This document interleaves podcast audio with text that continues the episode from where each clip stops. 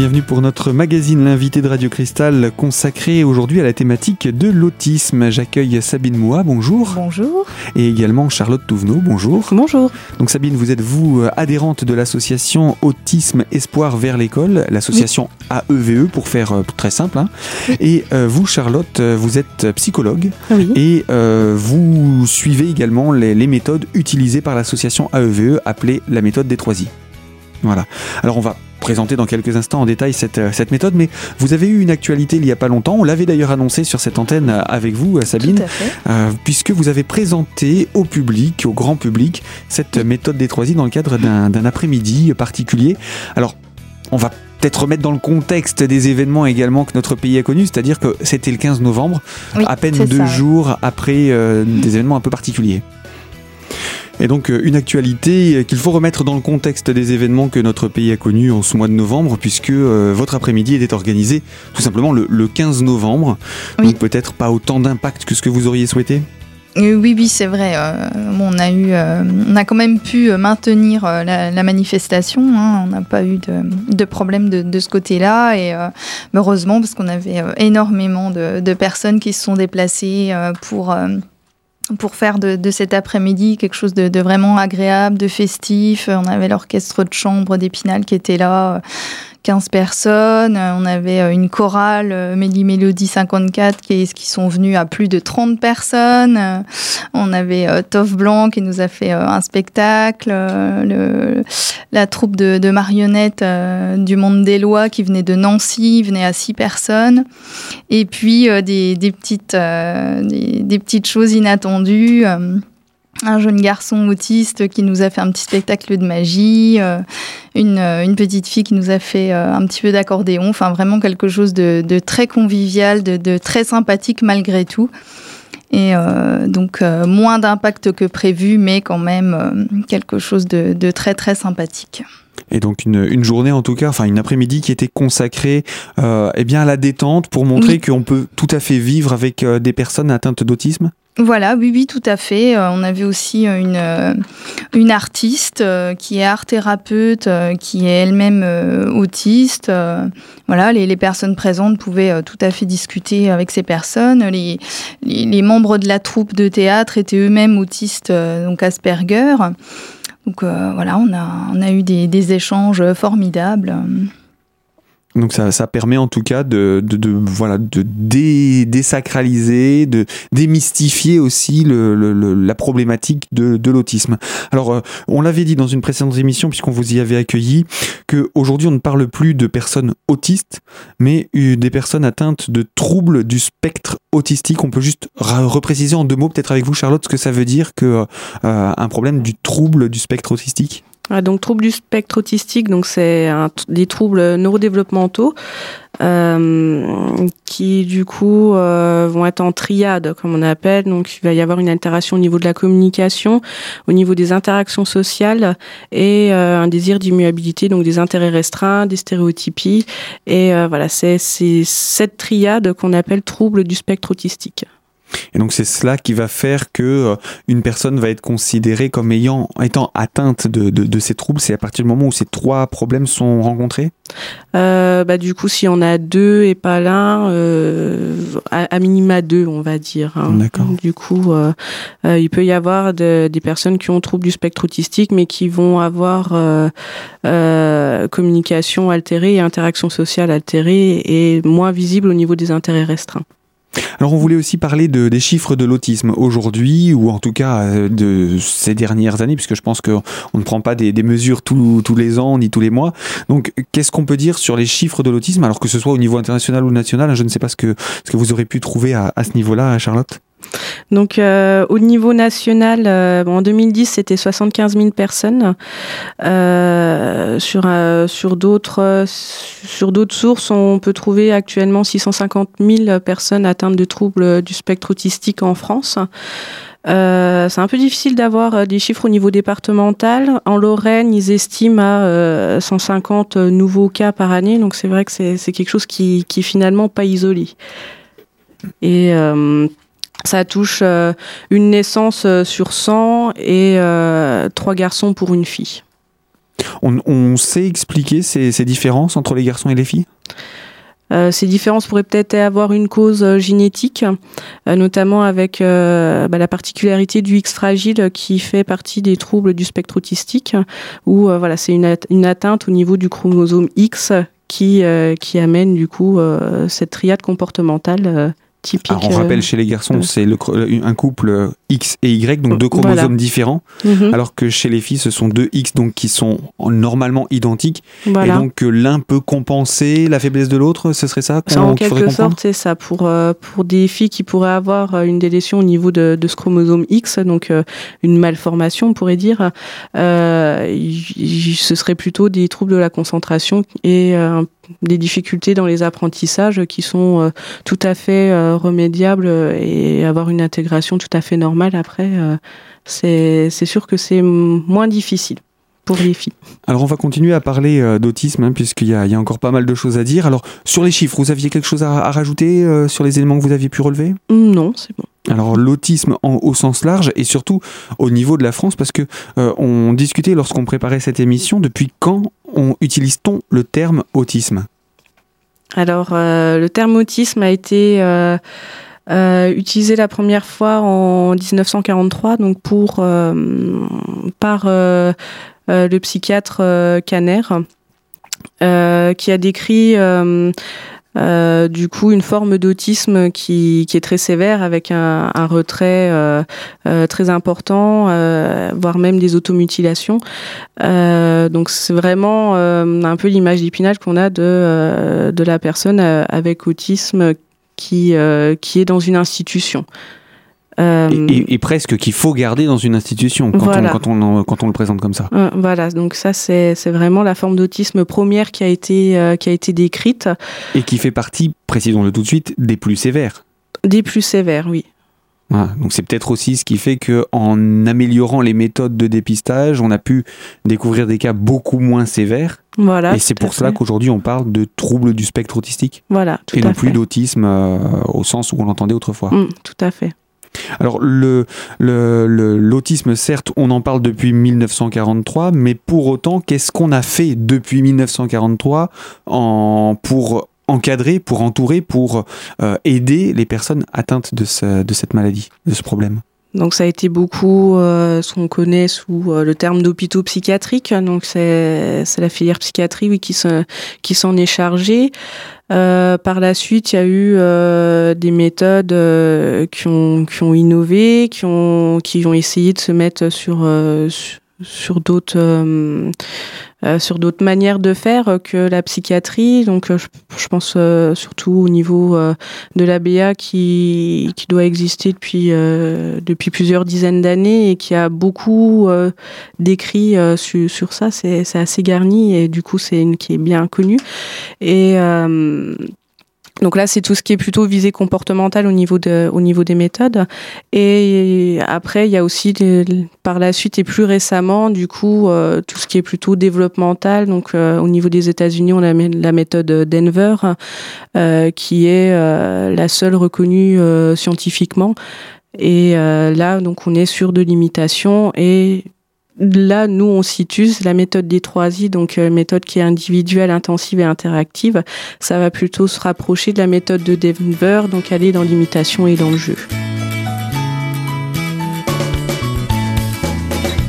Charlotte Touvenot, psychologue pour l'association Autisme Espoir vers l'école au niveau du département des Vosges et pour nous parler de comment on encadrait donc les personnes atteintes d'autisme auparavant jusqu'à la fameuse méthode des 3 Nous allons retrouver Sabine Moua et Charlotte Touvenot dans la deuxième partie de notre magazine et nous nous pencherons d'ailleurs sur la situation du département des Vosges. Comment s'occupe-t-on des personnes atteintes d'autisme?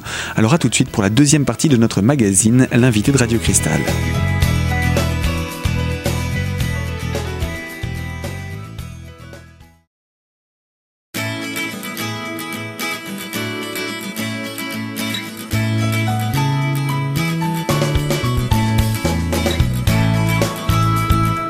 Bienvenue pour la deuxième partie de notre magazine, l'invité de Radio Cristal consacré à la lutte contre les discriminations et plus particulièrement face à l'autisme.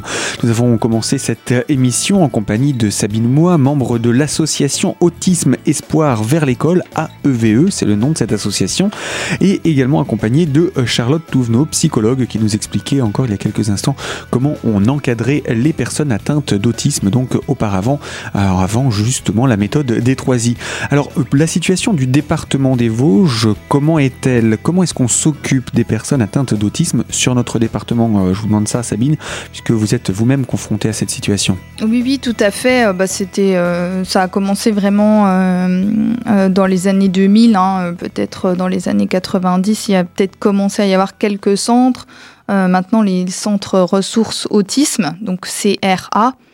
Nous, le, centre ressources autisme, il est situé à Laxou. Donc euh, voilà, c'est même pas au niveau départemental. Hein. Mais euh, voilà, c'est en plus des, centres qui sont complètement malheureusement débordés. Hein. sur Épinal, on a heureusement une unité locale de diagnostic et d'évaluation de l'autisme.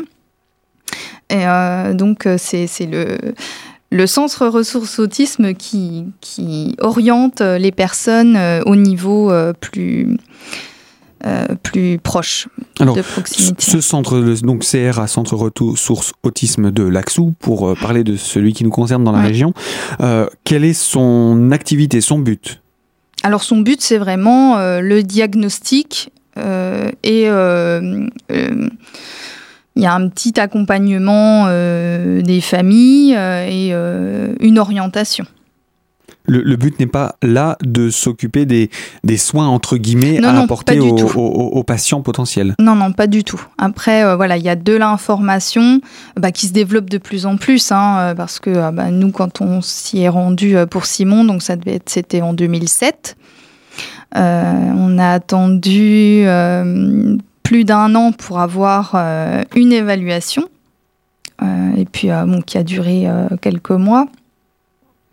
Donc c'était déjà, voilà, il y, avait peu d'informations pour la suite. Et puis, comme on était déjà dans une prise en charge, finalement, bon, c'était pas, c'était pas l'important. L'important, c'était vraiment de d'avoir un diagnostic précis. Donc, le, le, centre a vraiment servi à diagnostiquer de manière précise et à savoir après entre guillemets, ce qu'on pouvait mettre en place pour aider euh, votre enfant. Voilà, oui, c'est ça. Et donc ensuite, euh, revenu cette fois-ci sur Épinal, au niveau du centre d'aide que vous aviez, c'est ça? Euh, oui, oui, bah en fait, donc c'est l'unité de, diagnostic d'Épinal qui a organisé le, le, dépistage. On était d'ailleurs les premiers hein, en 2008 à faire, faire le dépistage à Épinal. Et euh, maintenant, ça, se situe dans les locaux du CAMS. Euh, sur Épinal. Le CAMS Le, pardon. Euh, le Centre d'accueil médico-social précoce. D'accord. effectivement, c'est plus clair comme ça. Donc, ce, sont ces centres-là qui mettent en place des, également des méthodes de, travail avec les enfants? Non, pas du tout. Hein. Eux, ils ont juste un rôle de comment on dirait, prendre une photo euh, de l'enfant à un temps donné. Voilà. Et Dire à peu près voilà où on se situe.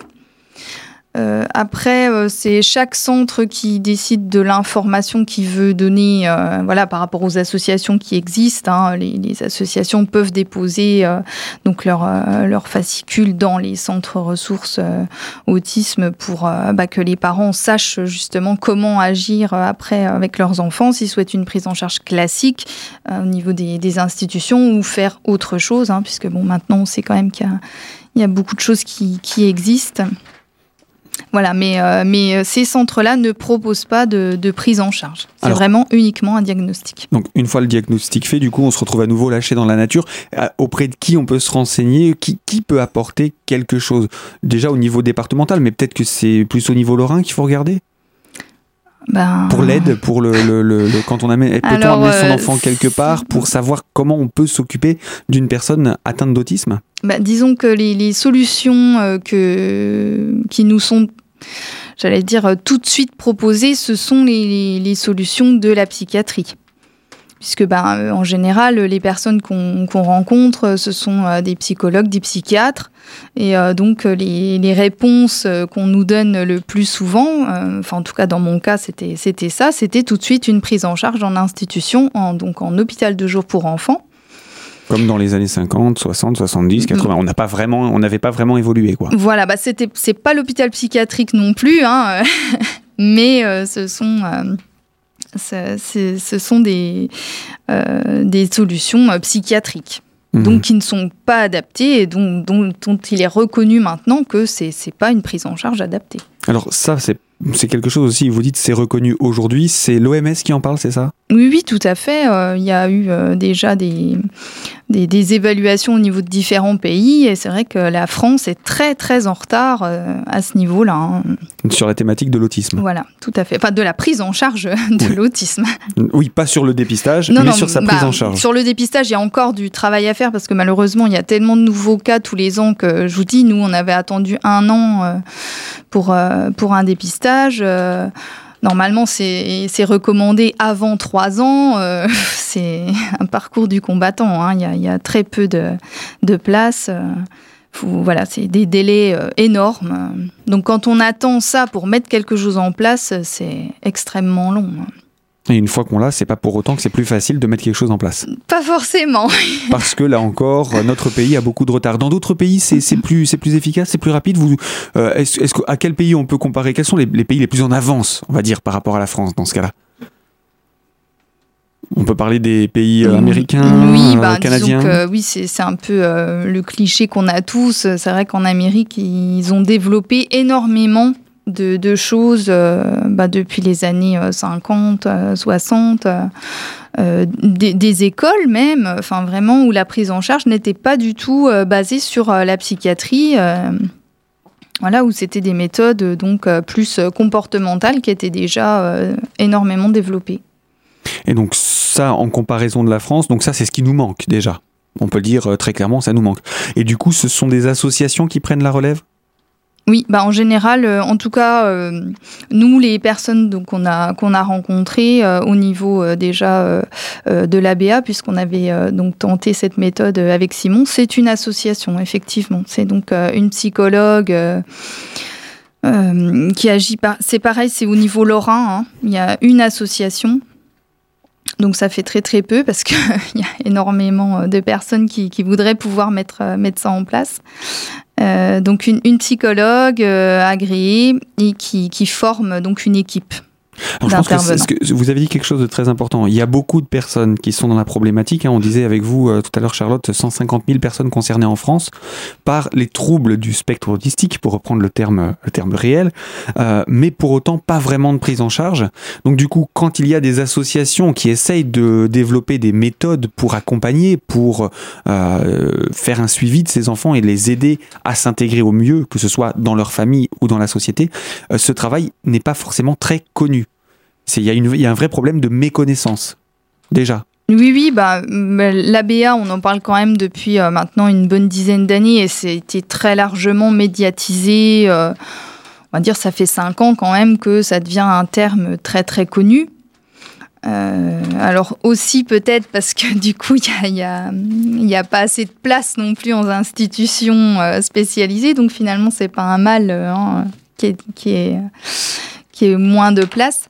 Donc du coup, euh, voilà, ça a été euh, très très médiatisé, mais il y a, y a d'autres choses qui, qui, se font et qui sont beaucoup moins médiatisées. Donc c'est pour ça que nous, on avait fait donc notre week-end. On est, il y a 200 familles qui sont suivies euh, sur la France par l'association.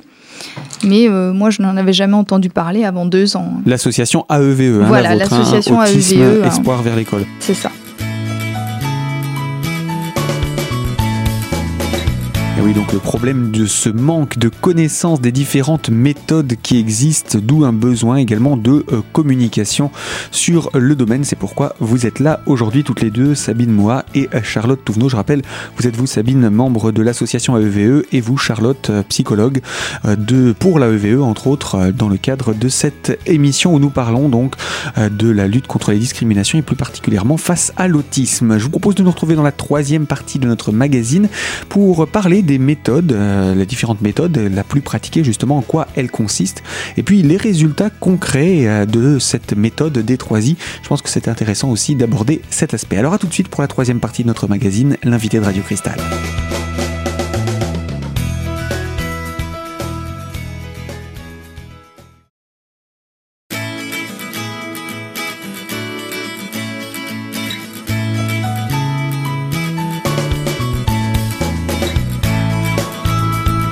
Vous nous rejoignez sur Radio Cristal, bienvenue pour la troisième partie de notre magazine consacrée à l'intégration et la lutte contre les discriminations, plus particulièrement sur la thématique de l'autisme. On parle de l'association AEVE, e, Association Autisme Espoir vers l'école, en compagnie de Sabine. Sabine Moa, vous êtes membre, hein, je rappelle, de cette association, et euh, vous êtes venue accompagnée de euh, Charlotte Touvenot, psychologue, entre autres pour l'association AEVE, e, justement. Alors, euh, Sabine, on a parlé de, de ce problème de communication et de connaissance des différentes méthodes qui existent pour lutter, euh, pour du moins euh, intégrer les personnes atteintes d'autisme. La méthode la plus euh, mise en pratique dans le, département des Vosges, entre autres, consiste en quoi? Puisque vous avez eu l'occasion, vous, d'en expérimenter quelques-unes. Alors, bah, c'était essentiellement de l'observation. Hein, C'est donc appelé des soins thérapeutiques, mais qui se basent sur beaucoup, beaucoup d'observations, d'annotations sur les réactions de l'enfant, son comportement est-ce qu'il euh, est-ce y a des interactions avec les autres, euh, mais il y a quand même très peu, euh, un petit peu de, guidage, beaucoup, voilà, des activités proposées et on voit un peu comment l'enfant agit mais il y a, y a, peu finalement d'accompagnement réel. Accompagnement, exercice avec l'enfant. Mm, Déjà, ne serait-ce que ça. Oui, oui. Alors ensuite, vous avez découvert la méthode ABA. Combien de temps vous l'avez donc, mise en pratique On l'a fait à peu près pendant 10 mois à raison de 3 heures par semaine. Donc c'est très très peu hein, de toute façon. Euh, Mais aussi parce que ça représente un coût voilà, qui lui n'est pas du tout pris en charge Alors euh, on, on, a quand même euh, une certaine prise en charge au niveau de la MDPH. Il faut donc faire un dossier. Et euh, mais euh, bah, c'est à discrétion de la MDPH, hein, donc euh, ça dépend un petit peu de, de l'aide que vous allez avoir. C'est un peu sur l'aide que vous allez avoir que vous allez pouvoir baser votre, votre planning, hein, malheureusement. Mm. Mhm. Et bah donc Simon, c'était des, surtout de la stimulation au niveau des apprentissages des apprentissages scolaires, pardon. Donc ça l'a beaucoup, ça lui a permis de se développer en classe. Il était donc euh, dans une classe spécialisée, hein, une, une CLIS. quelle classe CP, CE1 Il était déjà Alors c'était euh, c'est un petit peu une classe unique et euh, il avait un niveau à peu près CP, oui CP, CE1, ça dépend. Donc il apprenait déjà à lire, écrire, etc. Oui, on, on, a souvent, quand on parle d'autisme, on a souvent tendance à mélanger, y compris avec des, des enfants plus, gravement atteints comme euh, trisomique ou autre, qui n'auraient pas du tout la capacité de, de, comprendre. Et donc euh, du coup on dit bah ils ne peuvent pas apprendre. Alors qu'en fait dans l'autisme l'enfant ingurgite beaucoup d'informations, sauf que c'est classifié, c'est ça, là je me tourne vers la psychologue Charlotte, euh, ce sont des informations qui sont classifiées pour une seule utilisation, c'est bien ça? Voilà, c'est vrai que euh, euh, l'enfant qui a un trouble du spectre autistique, du fait de ses perceptions et de ses sensations différentes, a une manière de mémoriser bien, bien particulière et c'est pour ça aussi qu'il y a de très grandes capacités de mémoire et ça va, ça va plus faire, oui, comme un catalogue. Euh, mais du coup, les connaissances vont pas être assez souples pour se dire ah bah voilà, je sais combien fait 2 fois 6, donc du coup, je vais pouvoir calculer euh, à combien me revient euh, mes 6 kilos de tomates, par exemple. Mmh. Oui, c'est la, la, difficulté de l'apprentissage et ensuite de l'utilisation dans la vie courante. Voilà, tout à fait. La mise en application. Donc, cette première méthode avait quand même permis un une certaine intégration de, votre fils dans cette classe où il, il se sentait plus à l'aise? Bah, sais pas qu'il se sentait plus à l'aise, c'est qu'au niveau de ses connaissances, il avait plus, euh, il arrivait plus à les partager avec l'instituteur, ce qui déjà était énorme, hein, parce que bon, il voulait pas toujours restituer ce qu'il savait. Il, il, avait beaucoup de connaissances, mais il voulait pas toujours les restituer. Donc là, ça lui a permis de pouvoir les restituer. Ça, c'était la première étape. Voilà, c'était la première étape. Mais bon, par contre, à la maison, c'était plus compliqué. Euh. on avait des, des, soucis de comportement qui n'allaient plus du tout.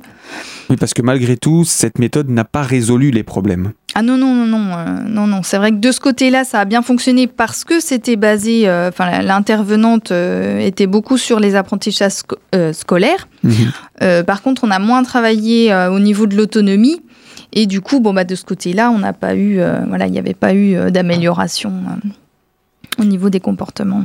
Alors après cela, vous allez entendre parler de la méthode des 3 I totalement par hasard. Hein, C'était ah, oui, oui, vraiment, voilà, une conférence dont j'ai entendu parler par une amie, dont une amie lui avait parlé. Enfin, vraiment, c'était un concours de circonstances. Voilà, un concours de circonstances. Et, ce euh, hasard fait bien les choses? Ah oui, oui, tout à fait. Parce que moi, quand j'ai vu euh, la conférence, je me suis dit, mais c'est ça, hein, c'est ça qu'il nous faut. Hein. parce que c'est vraiment, c'était basé sur le bien-être.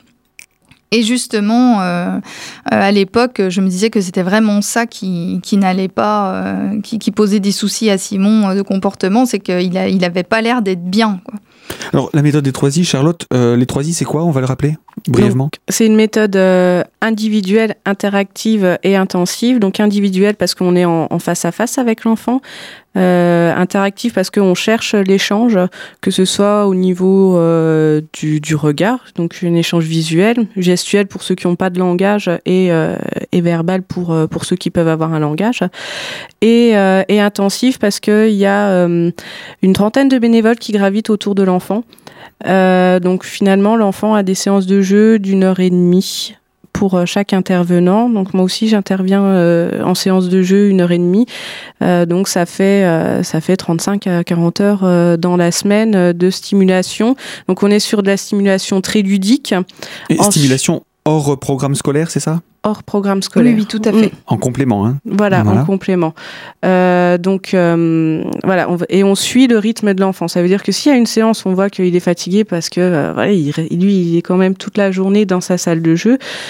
s'il y a besoin de faire une sieste pendant 20 minutes, on va respecter ce temps de sieste. Donc c'est c'est vraiment respecter le rythme là où il en est, respecter ses intérêts aussi parce qu'on va vraiment commencer par limiter pour, euh, pour créer l'interaction.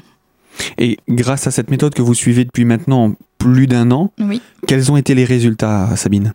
Alors, bah, nous, on a vu déjà un énorme apaisement hein, au niveau de Simon. Il y a mais très très peu de crises, hein, en fait, euh, très peu de moments, euh, voilà, en comparaison. Il y avait énormément de crises, aujourd'hui il y en a beaucoup moins, voire ah il y en a pratiquement plus. Comment, oui, oui, ça devient extrêmement rare. Hein, s'il y a il y a toujours des moments quand même qui peuvent être compliqués, mais que Simon arrive mieux à gérer.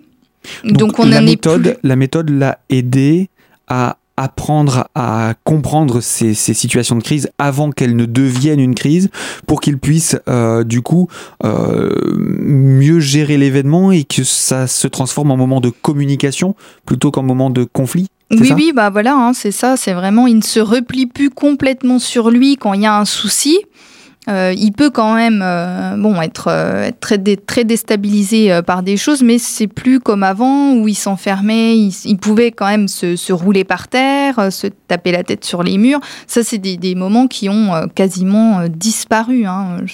Je, cherche là, la dernière fois que ça nous est arrivé, ça fait très très longtemps. Hein. Il arrive quand même à trouver, voilà, à s'exprimer.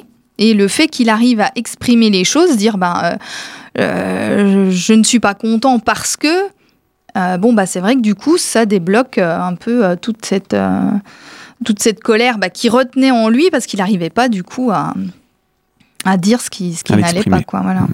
Alors, pour euh, rester et conclure sur cette méthode des 3 I, je vous propose qu'on puisse amener quelques exemples de chiffres que vous avez amenés avec vous d'ailleurs euh, sur euh, les, les, résultats, euh, des résultats qui sont quand même très intéressants et j'ai envie de dire encourageants. Donc, s'il y a des familles qui nous écoutent ou des personnes qui connaissent des familles dont un membre est, est, atteint de, de, troubles autistiques, du, du, spectre autistique, je pense que c'est intéressant d'entendre parler de cette méthode des 3 I. Parlez-nous un petit peu de ces résultats. Alors, euh, donc on voit, euh, c'est une étude d'archives sur 120 euh, dossiers. Donc après deux ans de méthode intensive, on a quand même 85% des enfants qui parlent. Donc par rapport à des enfants qui ne parlaient pas forcément Par rapport à des enfants qui avaient, donc 14% avaient des phrases adaptées de trois mots, Donc voilà, c'est pas grand-chose. Hein. J'ai faim, j'ai soif, euh, éventuellement. 32% avec quelques mots adaptés et 55% avaient pas ou peu de langage de communication. Donc langage adapté, ça veut dire avec un mot, faim, mal, euh, oui, voilà, au bon moment. Voilà, par rapport aux besoins. voilà, par rapport aux besoins, oui, surtout. Hein. D'accord. Et euh, les autres, bah, pas du tout, ou de mauvais mots, pas, du tout, adaptés. Ou alors c'était plus euh, peut-être des enfants qui, qui, tiraient le bras, ou qui pour attirer l'attention, ou qui se débrouillaient tout seuls, hein, finalement. Donc on était à, à 14% d'enfants qui arrivaient à, à, associer le langage avec la situation. Oui, voilà. Et on est arrivé à combien au bout de deux ans? Alors là, on est à 49%. Donc pratiquement la euh, moitié. Voilà, d'enfants qui arrivent euh, à, s'exprimer. Euh, Effectivement, résultat, résultat prometteur. Donc c'est un des exemples. Hein. Il, y a, beaucoup d'autres mm. points qui, qui sont présentés dans cette enquête. On n'aura pas le temps de faire tout le détail aujourd'hui, mais voilà, cette méthode des 3 I, je pense que ça vaut la peine d'en parler et de continuer à en parler. Voilà, aujourd'hui, c'est une méthode très efficace. Peut-être qu'il y en aura une meilleure à l'avenir qui sera mise en place, mais en tout cas, pour le moment, elle porte ses fruits. Ah oui, oui. Enfin, nous, en tout cas, on, voilà, à part l'apaisement, enfin, Simon s'exprime quand même beaucoup plus. Il est euh, beaucoup plus présent euh, avec nous euh, dans la vie quotidienne. Donc ça, c'est quelque chose qui nous manquait beaucoup. Donc on le, on le retrouve. ça, ça fait plaisir. Il partage vraiment notre vie. Et bon, bah rien que ça, c'est c'est énorme. Et puis je pense qu'on peut aussi dire un grand merci à tous les bénévoles qui sont là ah bah pour vous accompagner. Je pense qu'on peut le rappeler. Oui, oui, effectivement. Donc hein, mon équipe de, plus de 30 personnes euh, qui, qui, me sont euh, très fidèles et à Simon aussi. Euh. Et qui vous permettent entre autres d'être ici à ce micro pour venir en parler. Voilà, tout à fait.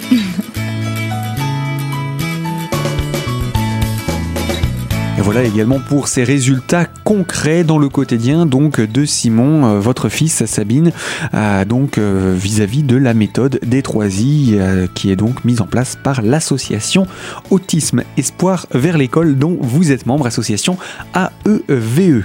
Charlotte Touvenot qui vous accompagne, je rappelle, vous êtes psychologue et vous nous avez présenté ensemble cette thématique donc de l'autisme et plus particulièrement à l'échelle de notre département. Je vous dis à très bientôt pour qu'on puisse, pourquoi pas, poursuivre Hein, sur cette thématique de l'autisme et, entrer encore davantage dans des détails de euh, l'association AEVE e et pourquoi pas cette présentation de la méthode des 3I.